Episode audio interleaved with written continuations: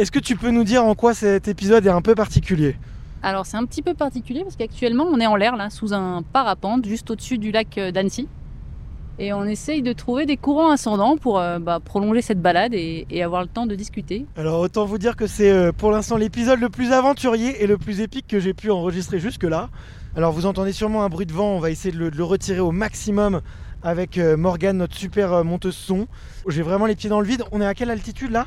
On est bien monté, on doit être à 1004 je pense. Ouais, on est à 1004 et je dirais est à 200 mètres euh, au-dessus du sol. Et on est euh, une centaine de parapentistes euh, autour de nous. Donc c'est absolument incroyable. Moi je vis une première, c'est de la folie. Et donc je tenais enfin à te remercier Laurie pour cette expérience euh, dingue et pour avoir été aussi euh, barjot que moi pour euh, relever ce petit challenge. Et bah avec, euh, avec plaisir. Tu me remercieras quand même quand on aura les, les deux pieds au sol. Non, je rigole. Et effectivement, et c'est une sacrée prouesse technique en termes d'enregistrement parce que effectivement, on a fait un premier essai pour faire tester les micros. Il y a 30 à 40 km/h de vent. On vous l'entendez, on l'entend. Il fait froid.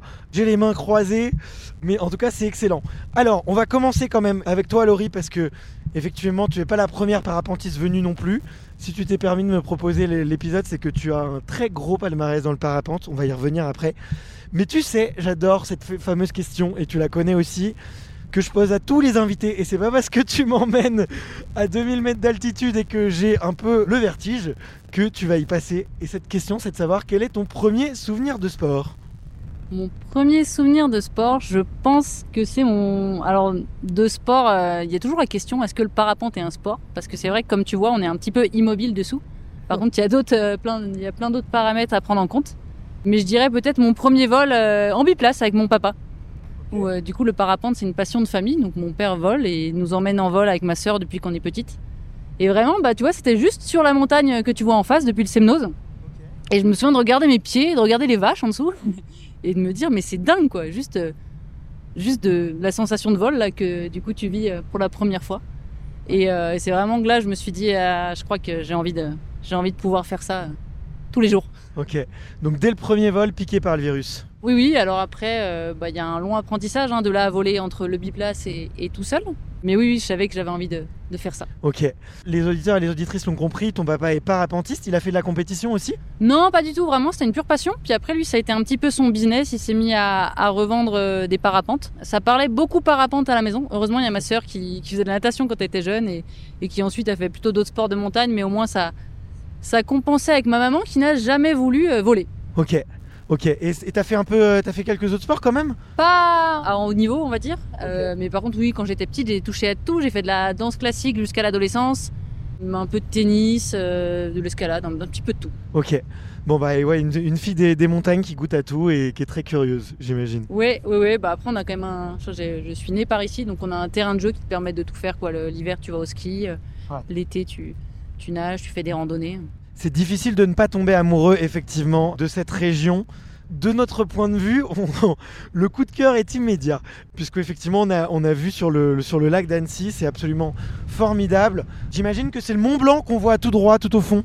Ouais, alors là, on le voyait juste avant. Tu vois, on va remonter, on va repasser au-dessus du relief et puis Ouais. tu vas pouvoir euh, de nouveau le voir. Ouais, ouais, ouais, mais écoute, euh, je, je le reconnais effectivement de tous mes passages euh, effectivement dans le, dans le Beaufortin et à Bourg-Saint-Maurice et aux Arcs. Donc voilà, mais je reviens à toi. Comment est-ce qu'elle était le- la petite Laurie à l'école? Parce que j'imagine que pour faire un peu de parapente, faut être un peu casse-cou, un peu aventurière, non? Euh, oui, j'aimais pas beaucoup l'école. Euh, J'avais plutôt la, chance, on va dire, d'avoir des facilités qui me permettaient d'aller à l'école et puis de, réussir sans trop m'y investir. Mais euh, en fait, j'ai vraiment du mal avec le format assis toute la journée derrière un, un bureau. Et donc, ça a été un petit peu dur pour moi de faire ça. Et puis, quand j'ai découvert le parapente, donc j'ai commencé à voler toute seule à l'âge de 14 ans. Là, pour le coup, c'était un petit peu plus compliqué encore de rester euh, dans les, dans les salles de cours. Et euh, j'ai pu intégrer en fait le pôle espoir de Font-Romeu, donc le seul pôle espoir en France euh, niveau parapente. Et ça m'a permis bah, de, du coup de lier les deux. Ok. Tu volais combien de fois par semaine euh, ou combien de fois dans l'année Est-ce que tu comptais déjà euh, le nombre de vols que tu faisais? on compte en nombre d'heures de vol. Et puis bah, on est vraiment dépendant de la météo. hein. Il y a le temps qu'on va pouvoir y investir. Mais du coup, quand on était au lycée euh, sur Font-Romeu, là en pôle espoir, on avait les mercredis et tous les week-ends. Et parfois les soirs, euh, les mardis et les jeudis soirs quand la météo le, le permettait.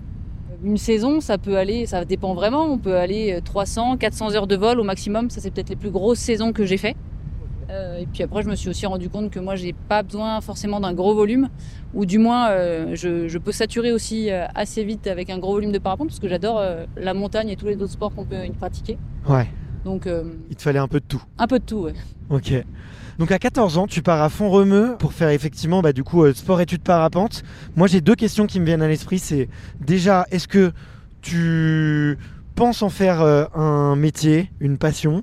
Alors on va expliquer, je pense, un petit peu tout au long de cet épisode et les auditeurs vont le comprendre que c'est pas forcément un sport dont on vit comme ça euh, euh, pleinement.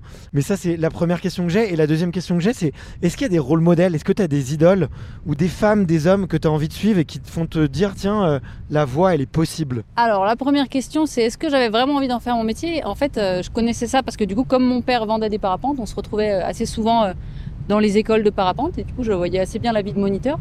Donc, pour vivre du parapente, il faut vraiment euh, être moniteur, c'est-à-dire emmener les gens en vol, en biplace, là, comme on est en train de faire actuellement, ou alors euh, faire de l'apprentissage, c'est-à-dire les guider en radio euh, sur différents niveaux. Et pour le coup, c'est quand même un métier où tu te fais pas mal de cheveux blancs parce que tu as une prise de risque que tu maîtrises pas à 100%. Alors autant en biplace, là, on est purement, mis à part le décollage que tu as très bien fait. Après, le reste, c'est seulement mes capacités techniques. Voilà, donc là, on a juste failli rencontrer d'un peu trop près un parapente qui regardait pas où il allait, qui tourne dans tous les sens depuis tout à l'heure. Donc je reprends, et du coup, j'avais pas forcément envie de ça. Et puis surtout, j'ai très vite été euh, passionnée par... euh, J'avais des petits soucis de dos quand j'étais jeune. Et j'ai très vite été passionnée par le fait d'être euh, d'être kiné. Waouh, les images sont absolument grandioses. D'ailleurs, si vous nous écoutez en audio, allez, allez jeter un petit coup d'œil quand vous aurez le temps sur les, les vidéos parce que ça vaut, ça vaut vraiment le coup. On est en train de faire un truc assez extraordinaire. On essaye de monter encore, encore.